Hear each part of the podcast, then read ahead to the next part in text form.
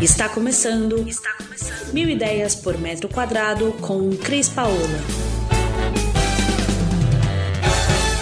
Oi pessoal, hoje a gente está aqui então no canal do Estúdio Cris Paola e a gente vai fazer uma matéria muito bacana porque a gente vai contar um pouco da história do Sérgio, que é um amigo e cliente querido que a gente fez aqui o apartamento dele e ele vai contar para vocês quais foram as coisas bacanas que aconteceram, quais foram as pegadas que a gente teve junto, porque na verdade um projeto ele só acontece e fica bem executado se ele for feito a quatro mãos. Não existe um projeto de duas mãos. E a gente tem que lembrar sempre que o projeto é desenvolvido para o cliente e não para a gente, porque quem vai entrar e sair nessa casa todo dia é ele. Então quem tem que gostar do resultado é ele. Eu queria fazer um breve relato sobre o Sérgio que é um cliente querido que já é a segunda vez que eu faço o projeto para ele de residência e é um cara que gosta muito de arte, objetos de arte, quadros. Então, a gente sempre pensou nos projetos dele em como trazer tudo que ele gosta de objetos que ele viaja e traz, quadros que ele gosta de colecionar, móveis que ele gosta de ter que são diferenciados, e ele vai contar essa história pra gente, como que foi o nosso trabalho e como que é essa pegada dele de ser um artista enrostido. Aí, Sérgio, conta pra gente. Ah, eu sou pernambucano e de Recife, e lá existe uma tradição muito grande de, de, de arte, né? As pessoas gostam mesmo, prestigiam, valorizam. E eu saí de lá com 23 anos e mesmo antes de sair de lá eu já colecionava. E, então eu tinha, tenho obras que sempre que me acompanhassem em todos os lugares que eu morei, obras de artistas pernambucanos. E aí eu, à medida que eu fui conseguindo juntar dinheiro para comprar essas obras de arte, eu fui comprando e garimpando e, e trazendo comigo. Saí de Recife, fui para Brasília e agora eu moro aqui em São Paulo desde 2009. Então eu tenho essas peças de arte comigo, tenho muitas antiguidades, gosto de leilões. É isso. O primeiro apartamento era bem menor, lembra, Sérgio? E a gente é tinha, quando você veio de Brasília, você ainda não sabia se ia virar paulista, né? Porque é agora você já virou paulista. É verdade. E aí você trouxe algumas coisas que a gente utilizou e que ficaram. A gente tentou, mesmo num espaço menor, trabalhar um pouco do que você tinha para a gente trazer essa, essa cultura para dentro do apartamento. Eu considero cultura, eu aprendi muito nesse projeto. Então. É, aí a gente conseguiu, nesse segundo apartamento, ter um espaço que a gente vai falar um pouco desse espaço, que ficou muito bacana esse, esse projeto. E o Sérgio é um cara que participou muito do projeto, ativamente. Isso é muito importante. Quando o cliente participa, quando ele ajuda a pensar, quando ele é, divide com você as angústias, a gente consegue resolver melhor o projeto. Conta um pouco como é que foi o nosso projeto. É, esse primeiro era um bem menorzinho mesmo, tinha 70 metros quadrados, Isso. era um apartamentozinho, mas era uma graça. Acredito que teve umas soluções ótimas lá, derrubamos algumas paredes, ampliamos a, a sala, ficou muito gostoso o apartamento. E depois eu comprei esse aqui, que já é maior, mas trouxe daquele primeiro apartamento algumas peças que já estavam, estavam lá e que me acompanham. Mesas, é, cadeiras, é, quadros tudo isso já já estava comigo há bastante tempo. Esse daqui, como tinha, como era um apartamento maior, a gente tem mais liberdade para fazer as coisas, né? Porque tem mais espaço. Sim. E, e, eu gosto muito da planta dele aqui. Sim. É uma planta que tem poucos pilares. Ela é quadrada, né? Ela é. facilita a nossa organização. É. Tem a, essa tendência agora de ter varandas gourmet, né? Que a, a sala fica bem mais ampliada e a varanda é um lugar espaçoso. E a gente conseguiu na, na varanda do Sérgio trazer não só a pegada da varanda gourmet, mas também a gente fez um mini jardim, né, Sérgio? Que ficou muito gostoso é com o mobiliário, ficou legal.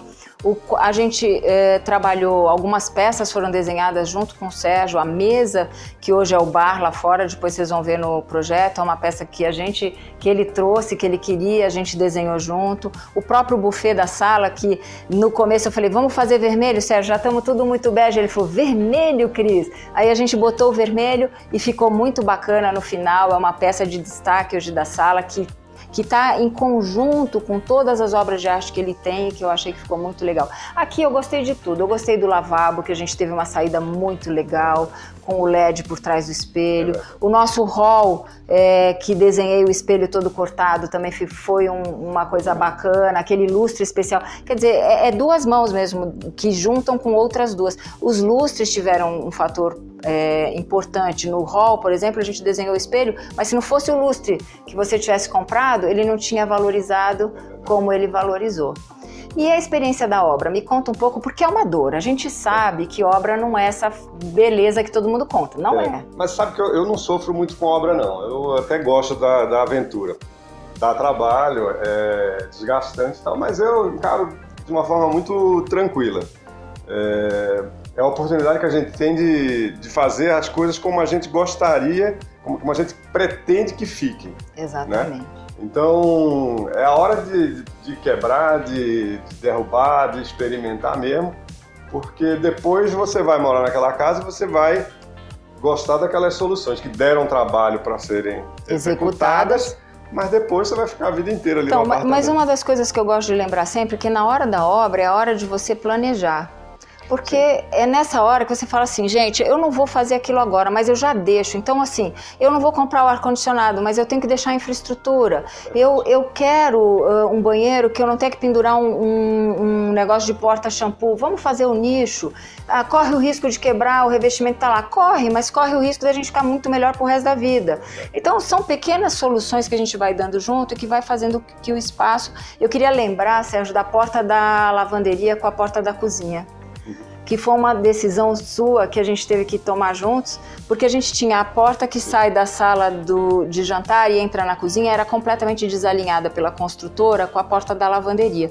Isso não permitia que a gente tivesse nenhum móvel, lembra? É verdade. Eu, eu queria colocar armários naquela parede, mas tinha uma diferença entre um lado e o outro e aí teve que ser, uma das paredes teve que ser complementada. Isso, a gente complementou e trocou a porta de lugar. Com isso, permitiu que a cozinha ficasse linda e ganhasse um armário de fora a fora, que foi muito legal.